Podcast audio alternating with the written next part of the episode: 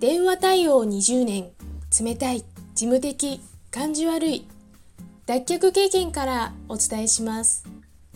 話し方印象改善アドバイザー久美です。このチャンネルでは話し方や印象改善のコツまた日々の学びをアウトプットしています。今日のテーマは目線を上げるとポジティブになるです。目線を上げるとポジティブになれる理由は2つあります。目線を上げると思考が自然と明るくなる。視野が広がり外交的になれる。お酒の席ではグラスや器によって目線の高さが異なり適した話題も変わります。ワインは目線が上がるので夢を語るシーンに。ビールは目の高さで乾杯するので現実的な話をするときに。